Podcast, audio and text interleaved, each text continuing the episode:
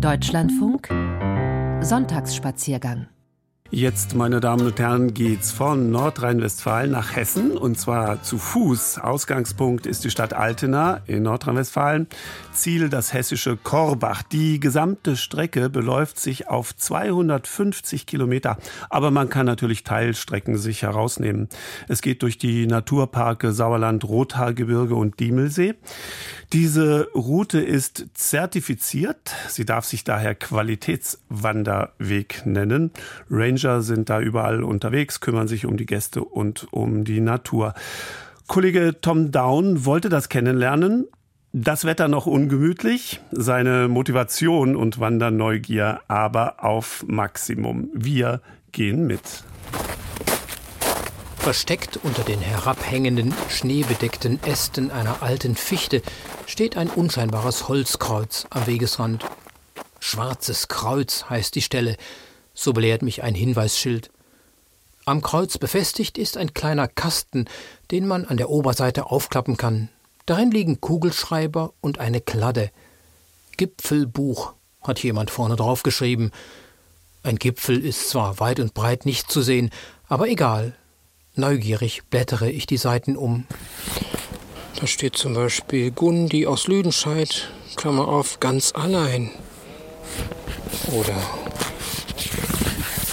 immer wieder schön hier, immer mehr Aussicht und immer weniger Wald. Olaf, ein Radler aus der Nähe. Der Wald ist weg, die Sonne lacht. Was hat der Käfer nur gemacht? Ich lege das Büchlein zurück, klappe den Deckel zu. Statt einer lachenden Sonne zeigt der Himmel heute ein blasses, bleigraues Gesicht, und vom Wald ist hier tatsächlich nicht mehr viel übrig. Auf dem großflächigen Hang, über den sich eine weiche Schneedecke ausgebreitet hat, stehen unzählige Baumstümpfe, vielleicht einen halben Meter hoch, in Reih und Glied, endlos bis zum Horizont. Der Borkenkäfer hat ganze Arbeit geleistet, die Forstarbeiter auch, denn die Baumstämme sind längst abtransportiert.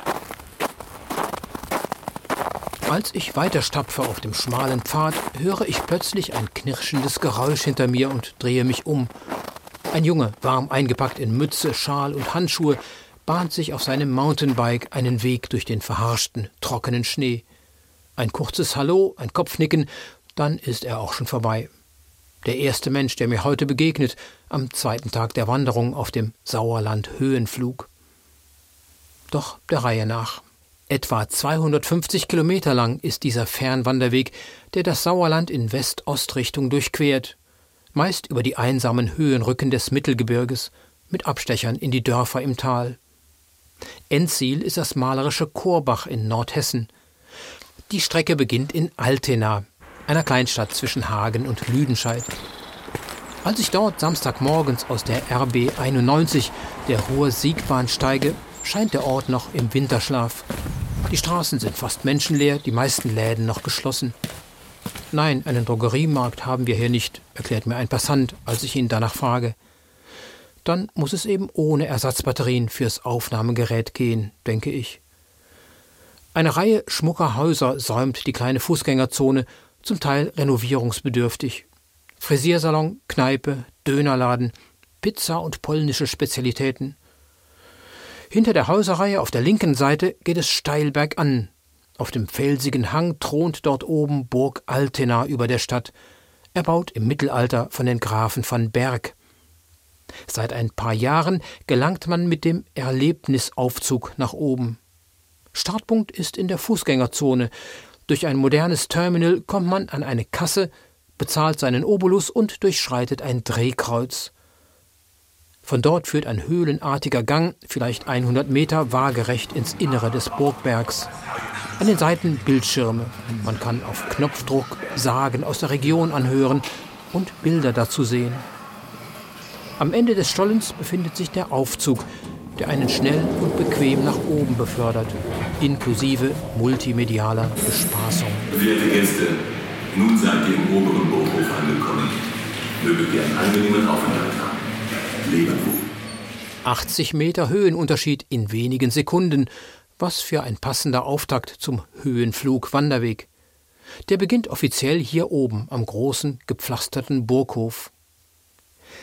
Die Leichtigkeit entdecken, nur Fliegen ist schöner. So das Motto, das auf der riesigen Höhenflug-Hinweistafel vor dem Burgtor zu lesen ist. Darauf zu sehen ist eine große Karte mit dem Verlauf der Wanderstrecke. Das mit der Leichtigkeit stellt sich bald als Übertreibung heraus. Steil geht's bergauf über einen schmalen Fußpfad. Der Untergrund ist felsig, dazwischen knorrige Wurzeln, gefrorener harter Schnee und tückische, vereiste Stellen. Ich komme schon bald ordentlich ins Schwitzen. Mütze und Handschuhe ausziehen ist jedoch keine gute Idee. Ohren und Finger werden sofort ungemütlich kalt. Bald erreiche ich eine karge Hochfläche, marschiere vorbei an einem Segelflugplatz und tauche in unendliche Wälder ein, auf versteckten Wegen, durch hohes Ginstergebüsch, dunkle Tannenschonungen, dann wieder lichte Laubwälder, junge Birken, Eichen und Farnkraut. Nach ein paar Stunden in der Nähe des Städtchens Neuenrade treffe ich vermehrt auf kleine Gruppen von Ausflüglern, junge Familien und Pärchen mit Schlitten oder auch Skiern. Hier gibt's irgendwo eine Abfahrtspiste samt Tiroler Stuben. Die Menschen nutzen das kalte Wochenende zum Wintersport, der hier in den letzten Jahren nicht so oft möglich war.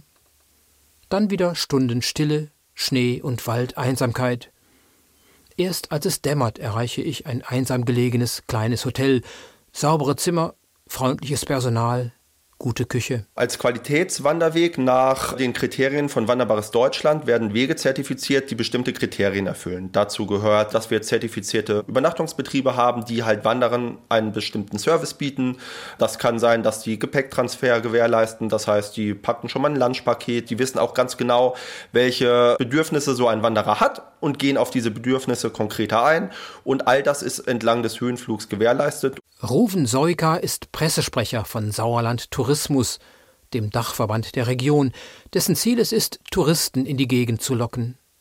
Nicht nur Werbung und Marketing zählt zu den Aufgaben der Organisation, auch Unterhalt und Pflege der Fernwanderwege liegt in ihren Händen.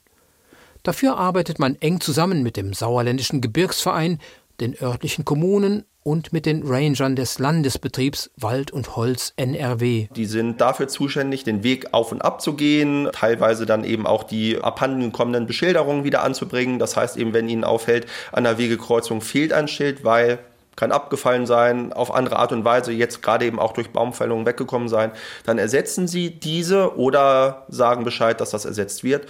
Der Höhenflug ist vorbildlich markiert. Man kann ihn ganz ohne Wanderkarte laufen. Das weiße Haar auf gelbem Hintergrund ist auch in Nebel und Schneetreiben meist von weitem zu erkennen. Kleine Hinweistafeln zeigen ab und zu die Entfernung zum nächsten Zielpunkt auf der Strecke an. Am dritten Tag hat das Wetter umgeschlagen. Schon nachts ist das Thermometer merklich angestiegen, Tauwetter. Dazu ein kräftiger, frischer Wind. Der vorher so eintönig graue Himmel ist aufgerissen, zeigt einige blaue Flecken, Graue Nebelschwaden jagen über die Baumwipfel, einige flauschig weiße Wolken, dahinter am Horizont eine bedrohlich düstere Wand aus Regenwolken.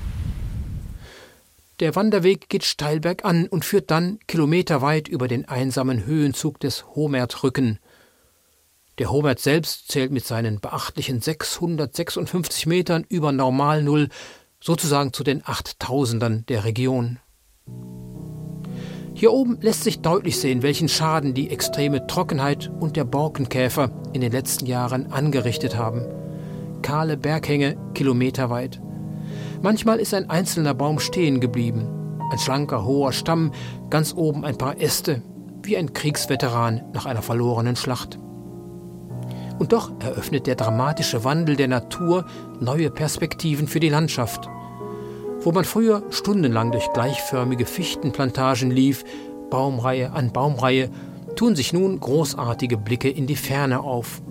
Das Auge schweift weit hin über die Berge, hinab in die Täler. Und schon jetzt keimen an den verwüsteten Hängen verschiedenste Sträucher und junge Bäumchen.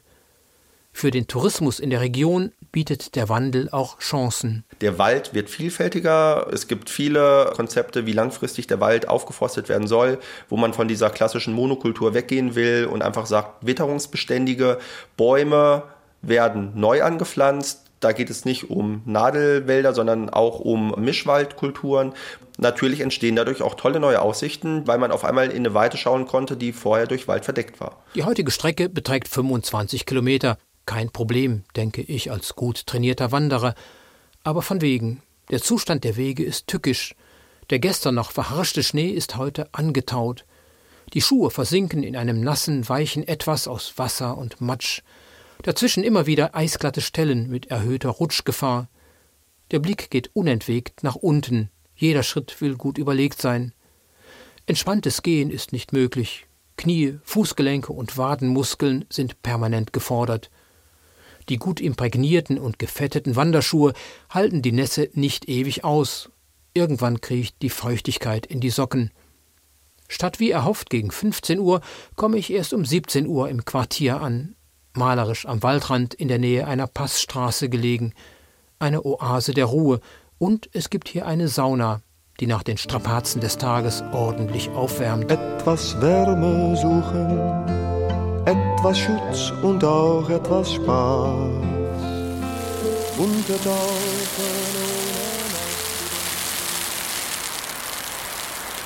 Ziemlich ekliges Wetter erwartet mich am nächsten Morgen. Eine Mischung aus Nieselregen und dicken, nassen Schneeflocken.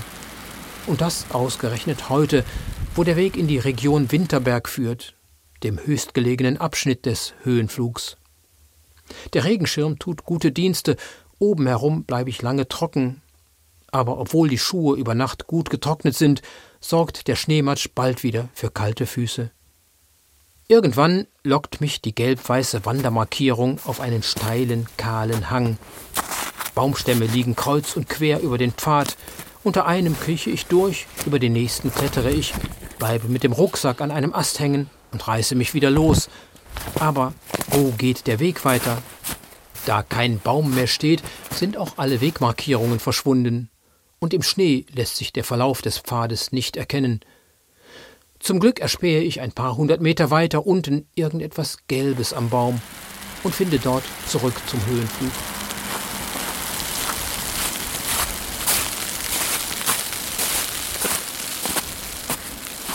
Die letzten Kilometer sind beinahe apokalyptisch. Der Wind hat sich zu einem Sturm gesteigert. Die Bäume ächzen und biegen sich tief hinunter. Der nasse Schnee fällt fast waagrecht. Ich versinke bis zu den Knien in Schneeverwehungen.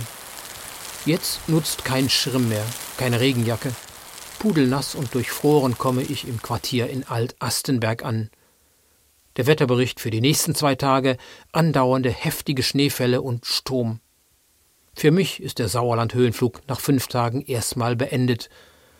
Am nächsten Morgen bringt mich der Dortmund-Sauerland-Express nach Hause.